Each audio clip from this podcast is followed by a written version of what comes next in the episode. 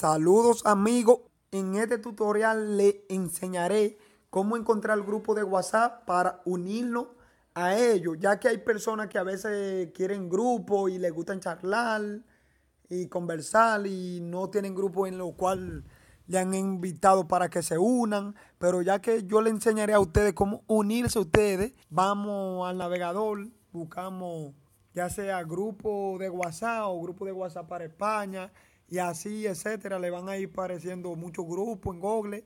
Todo relacionado en No es Nada ten un 20% de fantasía. Non aceptamos queixas.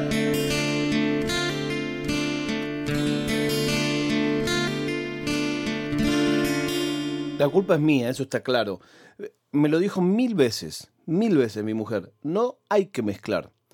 Y un poco tiene razón. Yo siempre quería, cuando vivía en algún lado donde mis amigos vivían cerca mío, que ya no es el caso, hacer un asado el sábado y mezclar amigos. Gente que no se conociera entre sí, que yo creía que se iban a llevar bien. Y no se llevaban bien. Y no funcionaba nunca. Y yo nunca supe si era porque mi percepción era errada acerca de, de por qué se llevarían bien y de qué tenían en común, o si el promedio de la gente, barra mis amigos, no ven esa posibilidad un poquito más allá de que alguien que en la superficie sea tan distinto a vos, en realidad sea tan parecido a vos. Bueno, tampoco hace falta que sea parecido. Para vos llevarte bien con alguien, a mí no me gusta tampoco que sean iguales a mí. Si la gente es igual a mí, me aburro. Necesito que sean diferentes a mí en algo superficial y parecidos a mí en algo profundo. Yo toda la vida fui enemigo de los grupos de WhatsApp, me parecía que eran una estupidez. Me iba, si me agregaban un grupo de WhatsApp, me iba. Las veces que he estado en grupo de WhatsApp, siempre soy el peor del grupo de WhatsApp porque no hablo, me parece bueno, ni hablar ahora que, en el horario estoy al revés, entonces siempre tengo miedo de que si escribo despierte alguno y que cuando ellos escriben me despierten a mí. Si bien yo tengo muy claro que a la noche pongo el teléfono no molestar, no en modo avión, porque si alguien tiene una emergencia o lo tenés en modo avión no te enteras nunca.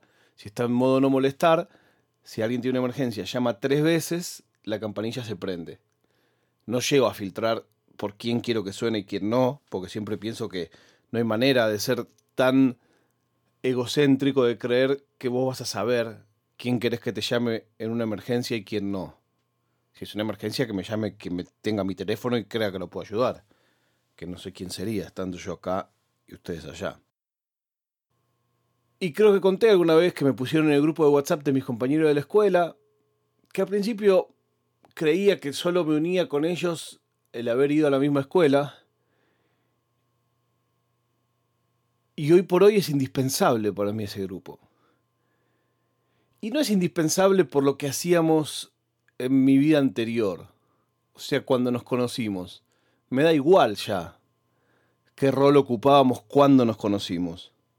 Me da igual la génesis de ese grupo, que en este caso era, fuimos todos a la misma escuela.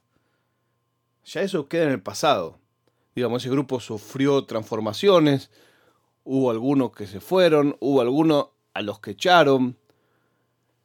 Y entonces somos otras personas que hoy elegimos ese grupo de pertenencia. Y ahí sí tengo un poco claro que hay algunas normas. No tengo problema en que a vos te guste el dulce de membrillo o el dulce de batata. No tengo problema que yo escuche cumbia y a vos la cumbia no te guste. Pero claramente no tengo ningún interés en compartir ni un grupo de WhatsApp con uno que dice eh, se embarazan por los planes, o no les gusta laburar, o son enfermos. Y no tengo tiempo. La vida es muy corta para gastarla en explicarle cosas a los boludos. Hay que elegir las batallas, hay que elegir a quién se le explica.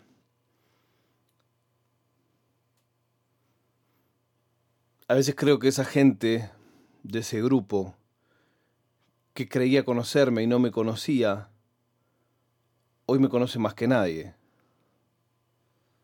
Incluso más que los que me ven seguido, que no es nadie.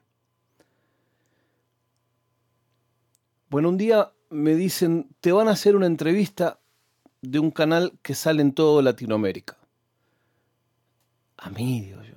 Sí, sí, claro, después me enteré que muchas veces en los canales piden hacerle una nota a uno que es una figura, le dicen, no, mira, este no está, pero está este, si querés, bueno, dámelo. O sea, cuando vos laburás de hacer nota, tenés que traer la nota, y bueno, si no es a uno será otro, mala suerte.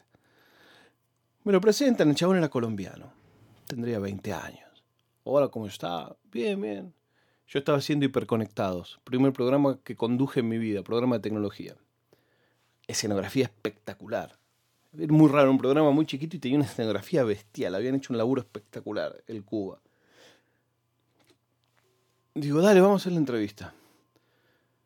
Entonces me empieza a preguntar y me empieza a preguntar y me empieza a preguntar. Dice, ¿y ustedes los nerds? Es que, bueno, son gentes muy distintas, ¿no? Ah, bueno, le digo, mira, es un tema de gustos le digo, es un tema de, pertenencia a algo. Le digo, así como algunos se reconocen metaleros, otros nos reconocemos nerd. Claro, bueno, pero ustedes es, un poco diferente, ¿no? Porque en el caso suyo, que sabe tanto, bueno, muchas gracias, no creo que sepa tanto. Que no, pero es que, bueno, es, es curioso esto de, de, de, ustedes los nerds que aprenden, por ejemplo, algunas cosas de grande, como esto de la lectura. No, digo, sí, no sé, yo leí toda mi vida, ¿no? Claro, no, no, pero bueno, es que digo, es, curioso que usted sepa tanto y habiendo aprendido a leer a los 14 años. ¿Cómo? Le digo. Sí, sí, bueno, esto, ¿por qué no me cuenta usted cómo es esto de haber leído a los 14 años? Le digo, no, no, yo aprendí a leer a los 4 años. Le digo, de hecho, fue, es un tema que, que es curioso, que yo a los 4 años ya leía, a los 5 años escribía.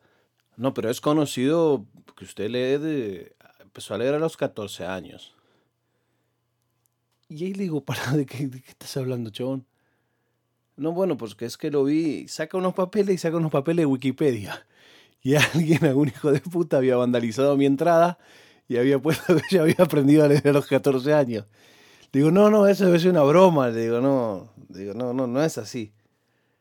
Ah, digo, no, no, eso es Wikipedia. Le digo, no, eso seguramente es una broma que alguien lo vandalizó, pero yo no, no aprendí a leer a los 14 años. Le digo, no, no, si querés vamos de nuevo. Bueno, bueno, vamos de nuevo. Bueno, y usted sabe tanto, sí, sí, y la internet, sí, sí, y este programa es un programa de tecnología, sí. Bueno, es curioso, ¿no? Porque todos tenemos habilidades distintas, aprendemos las cosas en distintos momentos. Y chabón se fue convencido que yo le estaba mintiendo y que yo de verdad había aprendido a leer a los 14 años. Y se fue convencido de eso. yo te juro que nunca la vi esa nota al aire, pero fue espectacular porque el pibe se fue y yo quedé contento. No quedé enojado, quedé contentísimo. Que digo, qué bueno que andás a ver quién fue el cabrón que puso que yo aprendí a leer a los 14 años, que es una vandalización muy linda por otra parte. Porque es una cosa muy inocente y que es relativamente verosímil, pero, o sea, no es dañino, no es que pone, bueno, a este chabón le gusta eh, pisar pollitos pero a la vez es muy gracioso que alguien ponga que aprendiste a leer a los 14 años y que alguien que te hace una entrevista se lo cree. Bueno. Salió la Liga de la Justicia, el Snyder Cut. Dura cuatro horas. Esa es la prueba de vida del día de hoy. Y de eso hablaremos en el podcast de mañana. No es nada.